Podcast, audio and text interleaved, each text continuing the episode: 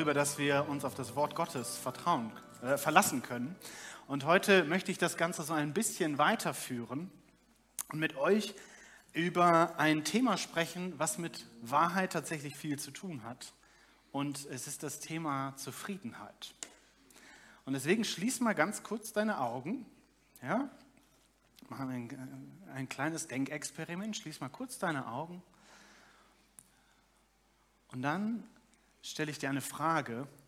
Und du darfst mal ein bisschen darüber nachdenken. Wann warst du das letzte Mal so richtig zufrieden?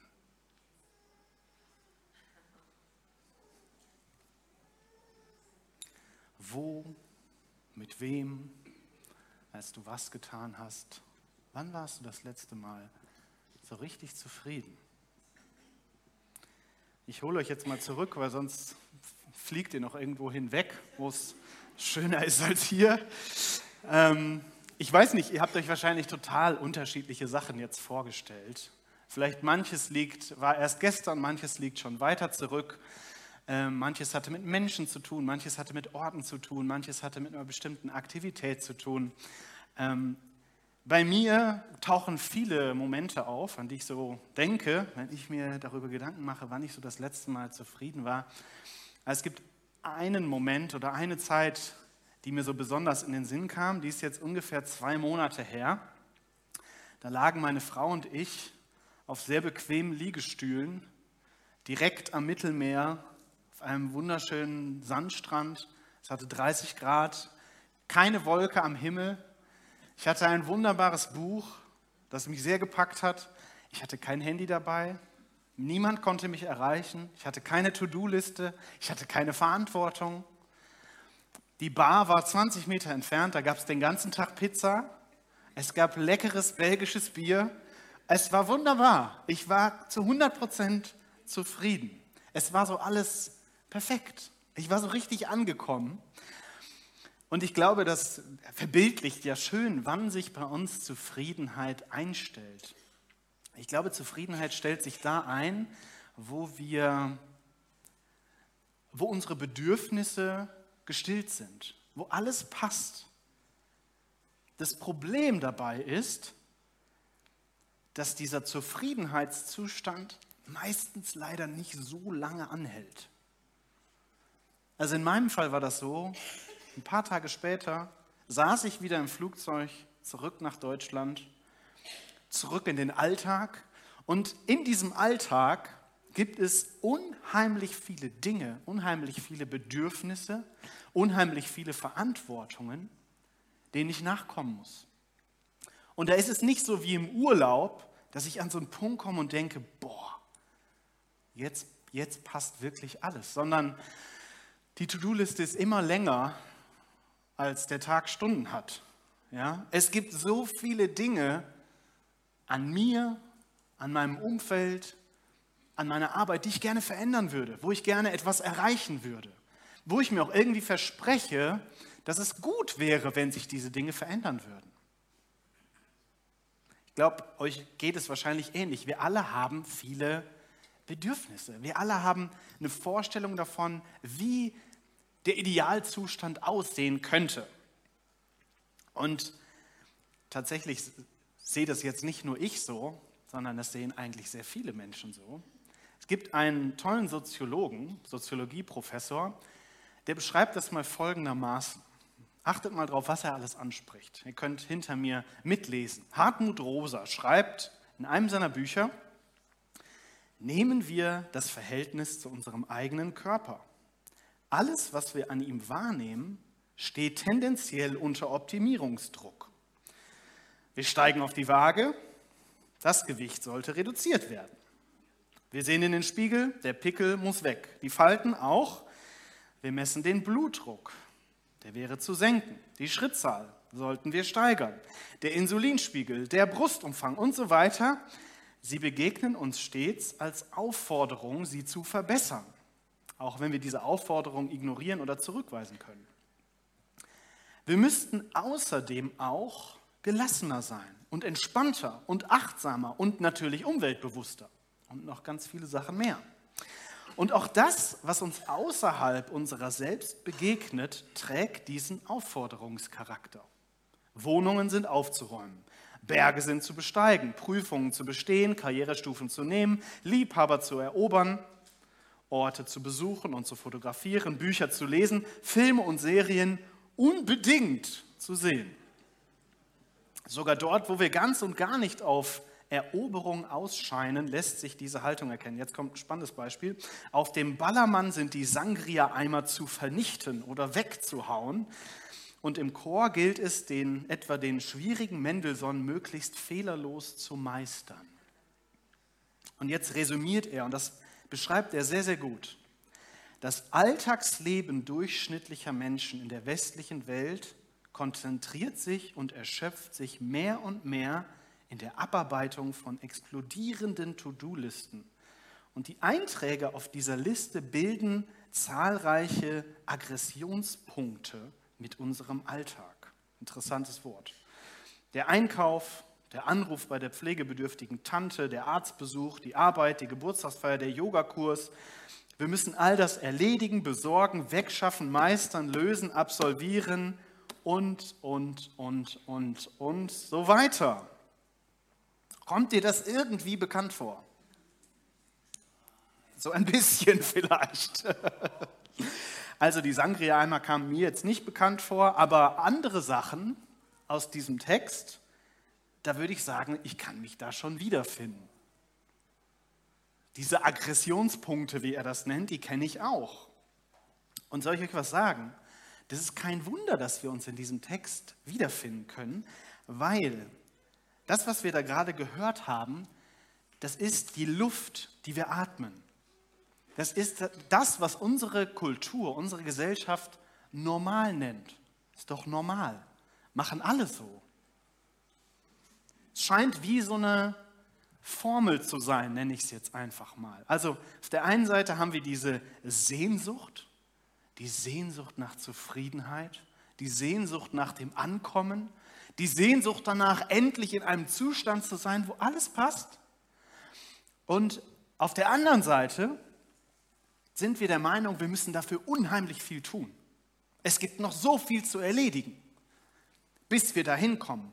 Und wir alle ballern und tun und machen leidenschaftlich und drehen so ein bisschen hohl dabei, weil es einfach viel zu viel ist. Wir geben so viel, um anzukommen, um diese Zufriedenheit zu erreichen. Aber ich finde es interessant, wenn du dann mit Menschen im Gespräch bist, habe ich jetzt nicht den Eindruck, wenn ich frage, hey, wie geht's dir so, dass ich dann höre, ja, weiß ich auch nicht. Also seit Jahresanfang sind jetzt acht Monate, ich bin so zufrieden, ich weiß überhaupt gar nicht, was ich jetzt noch machen soll in diesem Jahr. Ich brauche keinen Urlaub. Also, ne, also jeder Tag ist einfach herrlich und schön. Ich bin so ausgeglichen. Ne? Hast du das schon mal gehört von jemandem? Also ich noch nie. Ich habe den Eindruck, die häufigste Antwort, die ich bekomme, ist, pff, ja, also super viel Stress. Also schon gut, aber halt viel Stress. Ist das nicht spannend? Wir alle wenden diese Formel permanent an. Wir glauben irgendwie daran, dass da das Richtige bei rauskommt. Aber ich habe nicht den Eindruck, dass irgendwer so wirklich ankommen würde. Wir haben diese Sehnsucht nach Zufriedenheit und wir versuchen es durch Leidenschaft und Anstrengung zu erreichen. Und wir alle fragen uns, wie kann denn das eine zum anderen führen? Die Bibel beschreibt diese Spannung schon im Alten Testament. An einer Stelle finde ich mit sehr schönen Worten, und zwar im Buch der Sprüche, so ein altes Weisheitsbuch. Und da steht unter anderem im Kapitel 14 folgender Vers. Ein zufriedenes Herz belebt den Körper, aber Eifer ist wie Fäulnis in den Knochen. Also krasse Bilder, ja. Aber merkt ihr die Gegenüberstellung? Auf der einen Seite die Zufriedenheit, das zufriedene Herz und auf der anderen Seite der Eifer was auch immer jetzt mit Eifer gemeint ist. Tatsächlich ist das ein bisschen schwierig zu übersetzen. Im Hebräischen steht da ein Wort, das würde man auf Hebräisch Kin'a aussprechen. Und Kin'a heißt nicht nur Eifer. Es heißt viel, viel mehr. Es könnte auch mit Leidenschaft oder Inbrunst übersetzt werden. Inbrunst, ja, so ein schönes altes deutsches Wort. Die treffendste Übersetzung, also das, was da wortwörtlich steht, ist alles, was dir Farbe ins Gesicht treibt. Und das kann ja vieles sein. Das kann ja auch was Gutes sein, oder? Also es gibt auch gute Dinge, die mir Farbe ins Gesicht treiben. Aber hier ist es eindeutig negativ konnotiert. Der Autor dieses Verses macht eine bewusste Gegenüberstellung. Und was er beschreibt, ist Inbrunst, Leidenschaft und Eifer, um Zufriedenheit zu erreichen. Der leidenschaftliche Kampf, die leidenschaftliche Anstrengung, um Zufriedenheit zu erreichen, führt laut dem Autor der Sprüche zu Fäulnis in den Knochen. Auf gut Deutsch heißt das, es schwächt dich. Es tut dir nicht gut. Es führt nicht zu dem zufriedenen Herzen, was man sich vielleicht davon versprochen hat. Kommt uns das bekannt vor? Auch hier ist eine, wie eine Formel beschrieben, die nicht aufgeht. Und genau über diese Spannung möchte ich heute mit euch reden. Und wen könnte man eher fragen als Jesus? Wenn du dir Jesus anguckst,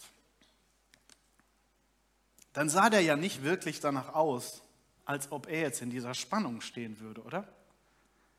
Also wenn du die Evangelien, die vier Evangelien, die ja alle denselben Jesus beschreiben, nur immer aus einer etwas anderen Perspektive, wenn du dir da seine Geschichte so durchliest, dann hast du den Eindruck, der Typ war der zufriedenste Mensch auf Erden. Der hatte keinen Stress, der hatte nicht mal einen Wecker, der hatte keine To-Do-Listen, der hatte auch keinen Strategiepaper, wie seine nächsten Wochen alle geplant und getaktet sind. Der hatte keine Hektik. Und was ich noch interessanter finde, du hörst auch nie, dass er sich irgendwo jammert, dass er so rumjammert oder mal so einen cholerischen Anfall bekommt, weil ihm irgendwer die Vorfahrt genommen hat oder so. Du, du hast nicht den Eindruck, als würde ihm irgendwas fehlen. Da ist keine genervte Frustration. Da sind keine Wutausbrüche. Nein, im Gegenteil. Der Typ hatte immer Zeit. Also der ist irgendwo hin auf dem Weg. Dann unterbricht ihn plötzlich jemand und labert ihn voll. Was ich da machen würde nach fünf Minuten ist, ich würde so einen hochroten Kopf kriegen und irgendwann sagen, hey, ich habe eigentlich was vor. Jesus ist aber nicht so. Jesus ist relativ entspannt. Der ruhte in sich selbst. Und sein Verhalten ist ständig von Genügsamkeit, von Freude, von Liebe geprägt. Und, und jetzt haltet euch fest, egal wie die Umstände waren, egal ob er jetzt gerade viel oder wenig hatte, egal ob seine Jünger gerade mal so richtig Mist gebaut hatten oder nicht, der ruhte in sich selbst. Und dieser in sich ruhende Jesus schlägt dir und mir einen, ich würde ihn mal revolutionären Weg nennen, vor, dieser Suche nach Zufriedenheit anders zu begegnen, als wir es vielleicht bisher versucht haben. Im Johannesevangelium haben wir so eine ganz, ganz lange Abschiedsrede, die Jesus seinen Jüngern hält, bevor er gekreuzigt wird.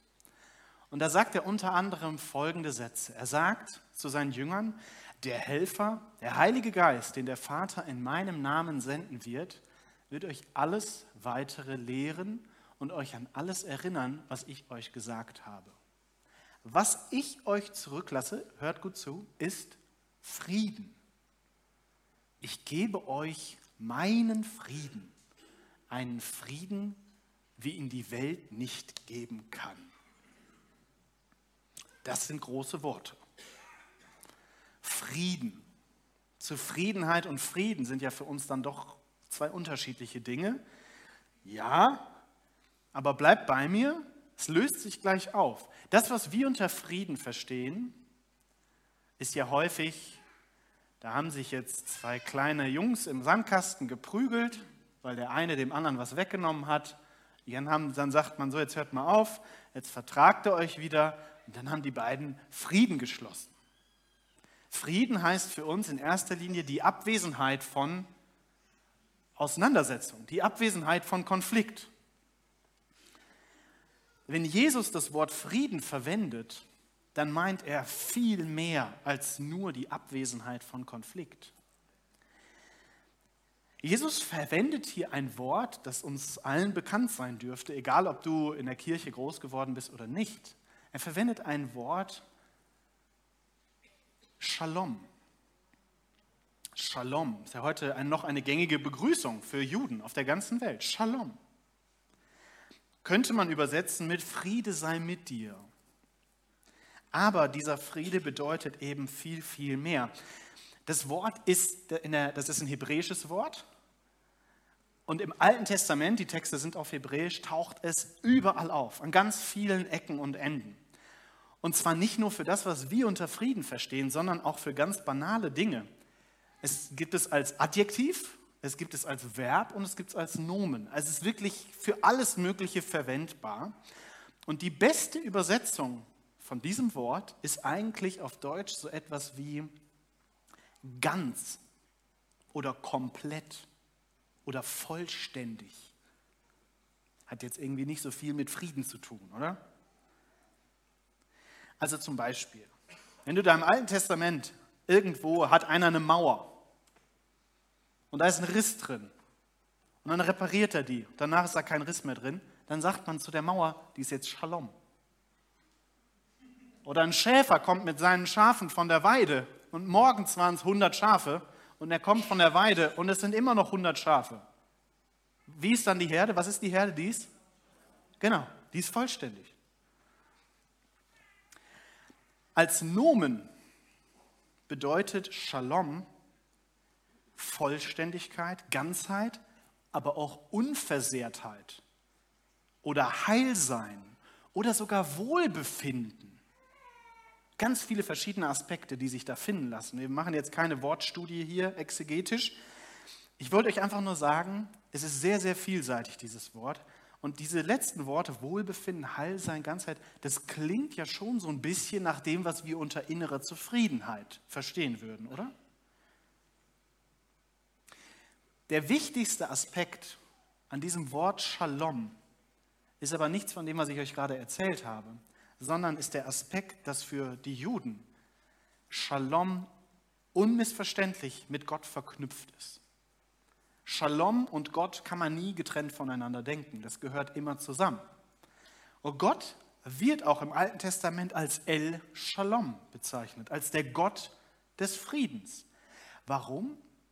Weil er derjenige ist, dessen größtes Anliegen es ist, Wohlbefinden, Ganzheit, Heilsein zu bringen.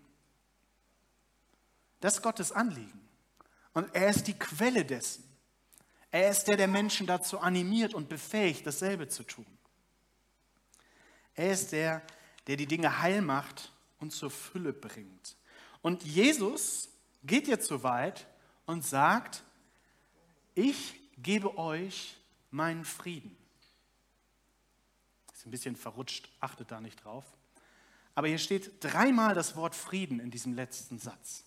Ich lasse euch Frieden zurück, ich gebe euch meinen Frieden, und zwar einen, den die Welt nicht geben kann. Wenn man Jesus an anderen Stellen beobachtet, was er über diesen Frieden erzählt, dann ist es konkret der Friede, der Menschen wieder mit Gott dem Vater, dem Gott des Friedens, dem El Shalom, in Verbindung bringt, in das richtige Verhältnis setzt. Und das bedeutet eben mehr als einfach nur da vertragen sich zwei Parteien, sondern das, was ich euch gerade erzählt habe, ist der Fall. Es bedeutet, dass in der Beziehung zwischen Mensch und Gott Gott wieder der sein möchte, der Wiederherstellung bringt, der Fülle bringt. Und er möchte diesen Frieden jedem von uns geben. Bevor Jesus kam, war das unmöglich. Es war unmöglich, dass dieser Friede zwischen Gott und den Menschen wieder voll sichtbar wurde. Aber das Leben von Jesus, sein Tod, seine Auferstehung, sein Opfer, hat Neues geschaffen. Die Fehler und die Sünden von uns Menschen, sie stehen nicht mehr zwischen uns und Gott. Der Shalom kann sozusagen wieder von Gott zu uns herfließen. Da ist keine große Distanz mehr.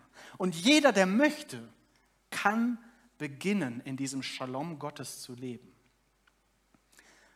Und dieser Friede Gottes ist laut Jesus etwas, das die Welt nicht geben kann.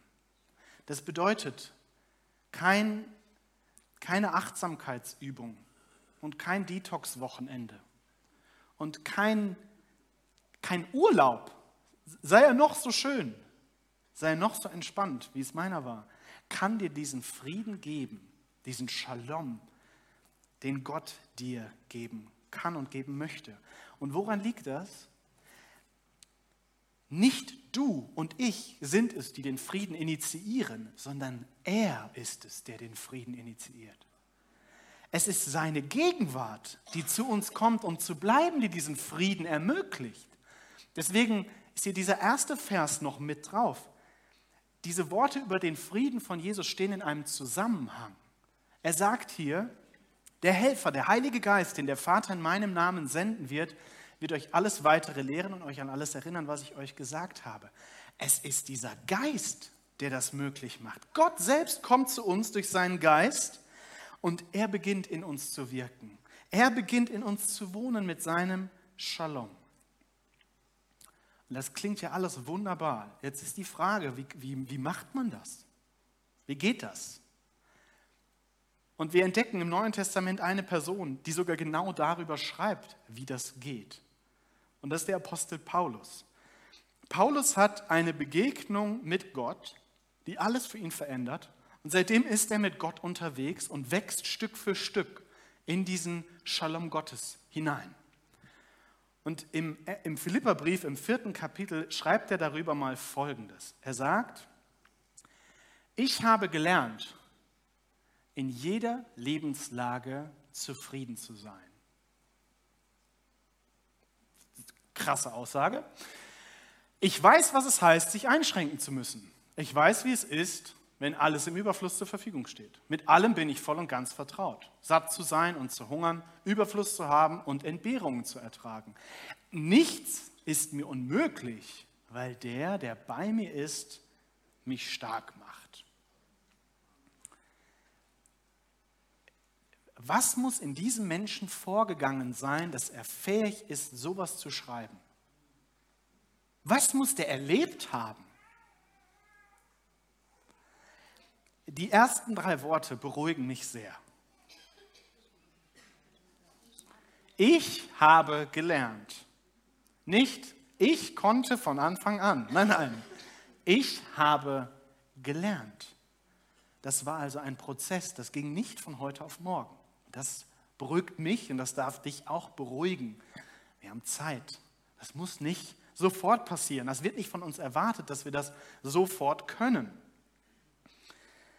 Und dann sagt er, in jeder Lebenslage zufrieden sein. Das bedeutet ja, unabhängig von seinen eigenen Bedürfnissen, aber auch unabhängig von dem, was er erlebt hat, unabhängig von den Umständen, die ihn umgaben, die er vielleicht gar nicht verändern konnte, war er zufrieden. Da sind wir in unserer Gesellschaft ja meilenweit von entfernt. Und der Schlüssel, den er nennt, ist im letzten, in der letzten Zeile. Er hat gelernt, in jeder Lebenslage zufrieden zu sein. Und wie hat er das gemacht? Durch den, der bei mir ist. Durch den, der bei mir ist. Paulus war nicht zufrieden, weil er seine innere Mitte gefunden hat. Paulus war nicht zufrieden, weil er sich so gut selber kontrollieren konnte und so weiter. Paulus war zufrieden, weil er eine Beziehung mit dem Heiligen Geist führte. Und ich würde behaupten, das ist die, die Kernaussage meiner Predigt. Die Beziehung ist es, die den Unterschied macht. Wenn wir von Zufriedenheit, von innerem Frieden reden, dann ist es die Beziehung, die den Unterschied macht. Denn Es ist doch so, wenn ich für meine Zufriedenheit kämpfe, wenn ich danach strebe, zufrieden zu sein, wenn ich die Formel anwende, die, von denen ich euch vorher erzählt habe, dann wird es immer darauf ankommen, ob heute Abend alle, alle, alle, alle To-Do-Listen-Einträge ein Häkchen von mir bekommen haben. Dann wird es darauf ankommen, ob ich die neue Arbeitsstelle bekommen habe, ob das mit dem Auftrag heute geklappt hat, ob ich die Gehaltserhöhung bekommen habe, ob ich den Karrieresprung gemacht habe. Dann wird es darauf ankommen, ob mein Leben, meine Umstände, meine Stimmung und meine Gefühle genauso sind, wie ich es gerne hätte. Es wird darauf ankommen, ob ich mit meinem Körper all das machen kann, was ich machen will. Es wird darauf ankommen, ob meine Wohnung immer aufgeräumt ist. Es wird darauf ankommen, ob meine Kinder genau das machen, was ich denke, was sie machen sollten. Oder meine Eltern. Oder meine Arbeitnehmer. Es wird darauf ankommen, ob andere mich toll finden. Es wird darauf ankommen, ob sie gut über mich reden. Ob sie meine Arbeit gut finden. Und wenn man das mal so zusammenrechnet, all diese Dinge, dann ist doch am Ende sind es immer dieselben Fragen, die über unsere Zufriedenheit entscheiden. Bin ich mit mir selbst zufrieden? Bin ich mit meinem eigenen Anspruch? Schaffe ich es, meinem eigenen Anspruch gerecht zu werden? Werden meine Umstände meinem Anspruch gerecht? Und werde ich den Ansprüchen von anderen gerecht? Das sind drei unheimlich mächtige Fragen, die uns permanent antreiben. Ist uns vielleicht gar nicht so bewusst. Aber wisst ihr, Paulus sagt, all das ist für mich nicht mehr so wichtig wie früher. All das hat nicht mehr dieselbe Macht und Kraft. Denn wenn Gott in uns einzieht, wenn Gott mit uns ist, wenn Gott bei uns ist, dann ist es seine Nähe, die mich freut, die Gewissheit, dass er da ist, die mir Frieden schenkt, die mir Ruhe schenkt, die mir Stille schenkt. Egal, wie chaotisch die Wohnung aussieht. Egal, ob der Abwasch jetzt schon gemacht ist heute oder nicht. Egal, wie ineffektiv mein Tag war. Es ist sein väterliches Wort, das er über mir ausspricht, dem ich mehr und mehr Glauben schenken kann. Und nicht das, was dein Arbeitgeber zu dir sagt. Oder dein Ehepartner oder deine Eltern. Nein, sein Wort ist es. Sein Wort. Und es ist seine Liebe, seine Liebe zu uns, die uns zeigt, dass wir genügen, so wie wir sind. Und nicht erst dann, wenn du deine Ideale erreicht hast. Nicht erst dann, wenn du das Ideal von irgendwelchen Menschen erreicht hast. In dieser Beziehung zu leben, ihr Lieben, entspannt ungemein, wenn man sich darauf einlässt. Vor ein paar Jahren habe ich das Thema Kloster und Mönche so für mich entdeckt. Finde ich super spannend. So Jahrtausende alte Geschichten, Jahrtausende alte Gemäuer, interessante Traditionen und Rituale und Liturgien und so weiter und so fort. Ja, natürlich gibt es auch so ein paar Sachen, wo man sich fragt, ist das jetzt so sinnvoll? Aber es gibt trotzdem eine Menge zu lernen. Und gerade beim Thema Zufriedenheit das ist sehr interessant, denn Mönche und Nonnen besitzen in der Regel sehr, sehr wenig, haben sehr, sehr wenig. Mönche und Nonnen haben auch in der Regel einen sehr krass geregelten Tagesablauf mit ganz, ganz wenig Freiheiten, sage ich jetzt einfach mal so. Aber das Interessante an ihnen ist, wenn du dann, ich habe mal mit ein, zwei von ihnen gesprochen und ich habe gestaunt, weil ich hatte den Eindruck, sie sind irgendwie so unglaublich entspannt und sehr zufrieden. Und ich habe mich gefragt, hä? Du hast viel weniger als ich, du kannst viel weniger machen als ich und du bist sehr zufrieden. Wie geht das? Wie machst du das? Und ich glaube, sie sind wie Paulus gut darin, ihr Leben und ihr Denken prägen zu lassen von der Nähe Gottes, von der Gegenwart Gottes, von seinem Frieden und von seiner Ruhe und ich wiederhole nochmal die Worte von Jesus, die diese Welt nicht geben kann, die mein ganzer Besitztum nicht geben kann, die meine Freunde mir nicht geben können, die meine Familie, meine Frau, niemand mir geben kann. Ihr Geheimnis ist, sie verbringen unheimlich viel Zeit mit Gott. Es gibt einen Mönch, der sagte mal, oh Gott ist die Ruhe und er beruhigt alles. Ihn anschauen heißt, selber zu ruhen. Das kann man auch mit dem Frieden machen. Gott ist der Friede und er befriedet alles.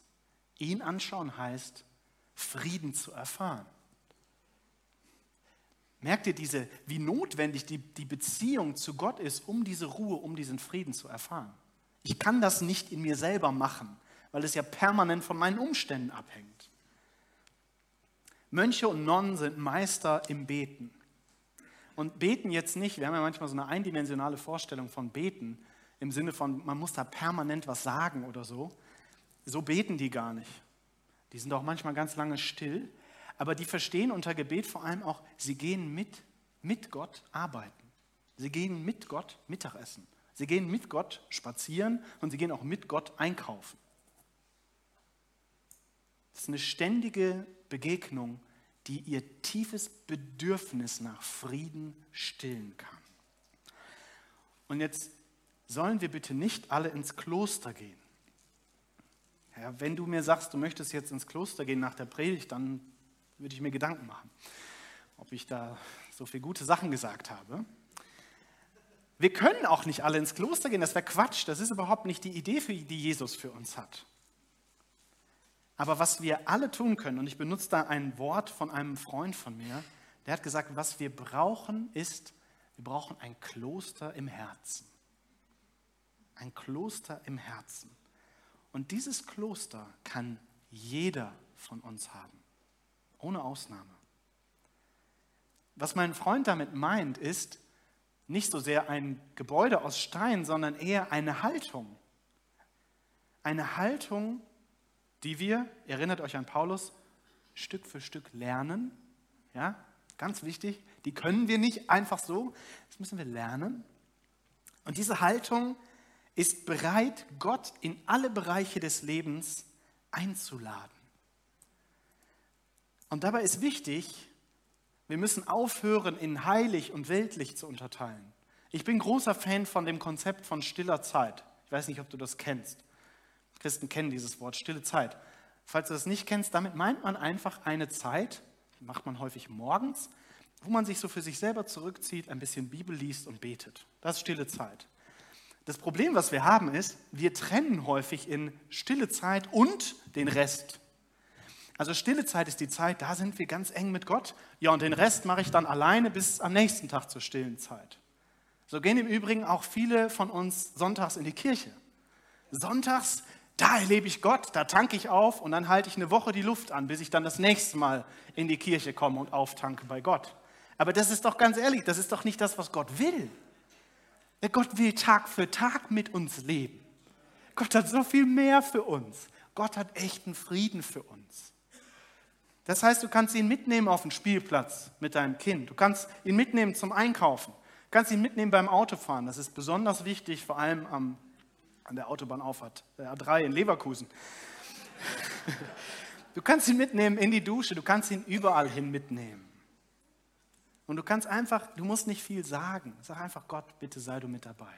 Gott, bitte beruhige die Situation, beruhige mein Herz, beruhige meine Gedanken, führe mich. Im Zentrum dieser Haltung steht die Beziehung. Im Zentrum dieser Haltung steht auf ihn schauen, auf seine Größe, auf seine Kraft, weg von dir. Das macht ruhig. Auf ihn hören, was er über dich sagt, das, das gibt Frieden. Und das kann sehr unterschiedlich aussehen. Also ist auch ganz unwichtig, wo du gerade stehst. Egal wo und egal wann und egal. Hauptsache, du fängst an, in diese Beziehung zu investieren.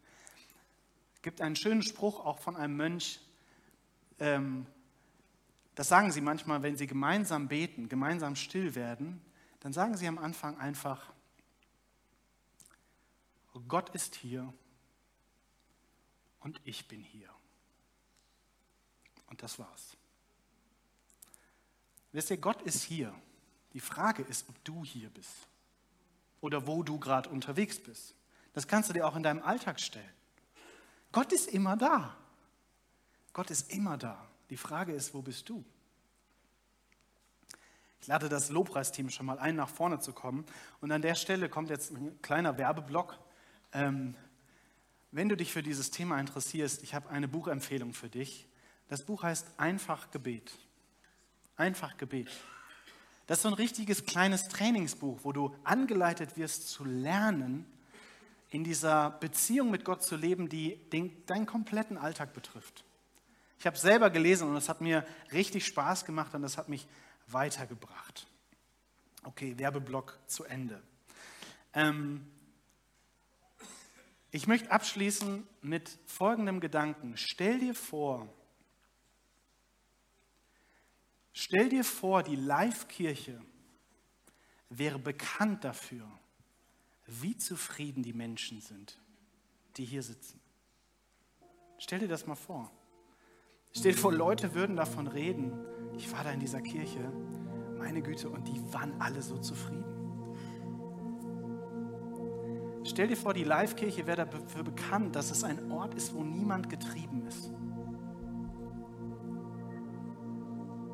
Ein Ort, wo Menschen ihre eigenen Limitierungen annehmen können und nicht durchdrehen, weil diese Limitierungen da sind.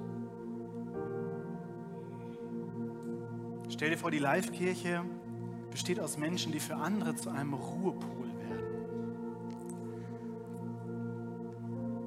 Der Shalom Gottes ist viel mehr als nur, dass zwei Parteien aufhören, sich zu streiten.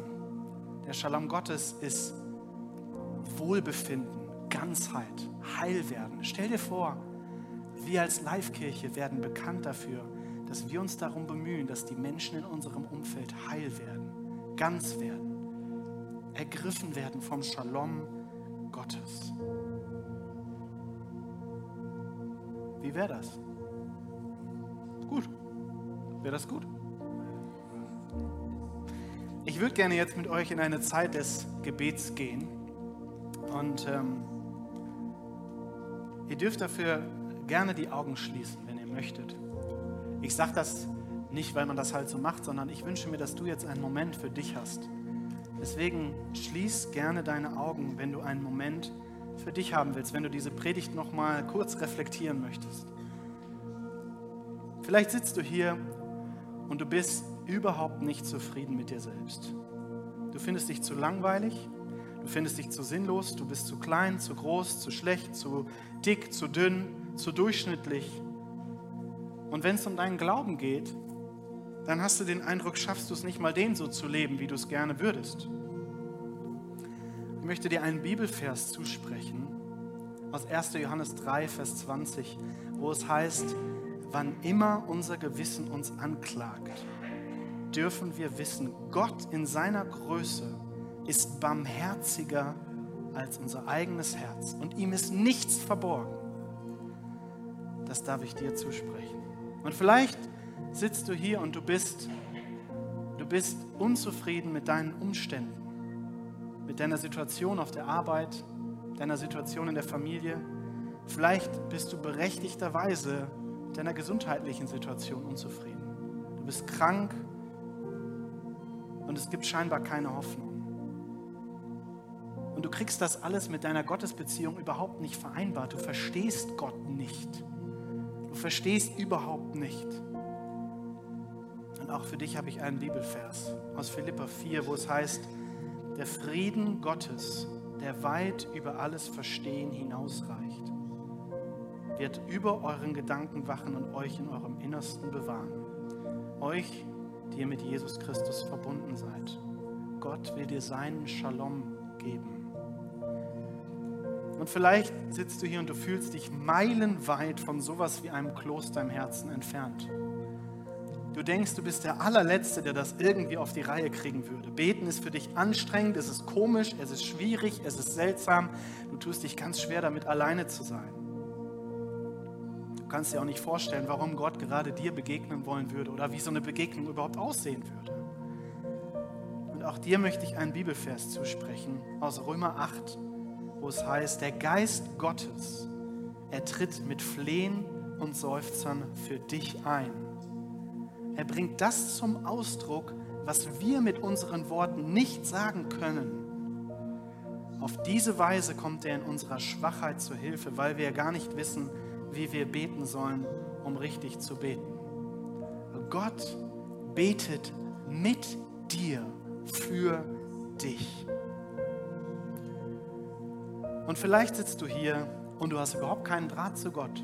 Das ist alles neu für dich, was du heute gehört hast. Du hast noch nie von Shalom oder sonst irgendwas gehört. Ich darf dir sagen, alles, was ich heute gesagt habe, gilt dir, weil Gott dir seinen Shalom geben möchte. Gott möchte mit dir in Beziehung treten. Und wenn du das auch möchtest, dann würde ich sehr, sehr gerne für dich beten. Ich lade euch ein, mit mir aufzustehen. Und auch die Gebetshelfer, die ich vorher angesprochen habe, dürfen sich schon mal hier rechts und links und auch hinten am Gebetsbanner verteilen. Und ich möchte gerne mit euch beten. Gott, ich danke dir für deinen Shalom, für deinen Frieden, den du gibst. Und du kennst diese Situation, du kennst unsere Herzen, du kennst unsere Gedanken. Das ist hier alles nicht verborgen oder neu. Es überrascht dich nicht. Aber du möchtest uns befrieden. Du möchtest für unser Wohlbefinden sorgen. Du möchtest, dass wir nicht zerrissen sind, sondern ganz. Du möchtest, dass wir ein Ruhepol für andere werden. Und ich danke dir, dass du heute Menschen in die Beziehung mit dir führen möchtest. Und wenn du heute hier bist und du hast noch keine Beziehung zu diesem Gott, es war alles neu für dich, aber du fühlst irgendwie in dir, du möchtest darauf reagieren, du möchtest mit diesem Gott in Beziehung treten, dann würde ich dich bitten, zeig mir doch mal ganz kurz deine Hand durch eine Meldung, weil ich würde sehr gerne für dich beten. Ist da jemand?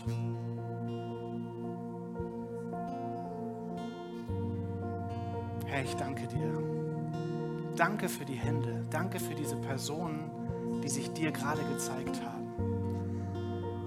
Ich bitte dich, dass sie jetzt deinen Shalom erfahren, dass sie merken, du liebst sie, du begnadigst sie, du vergibst ihnen ihre Schuld, du stellst sie wieder her, du richtest sie neu aus.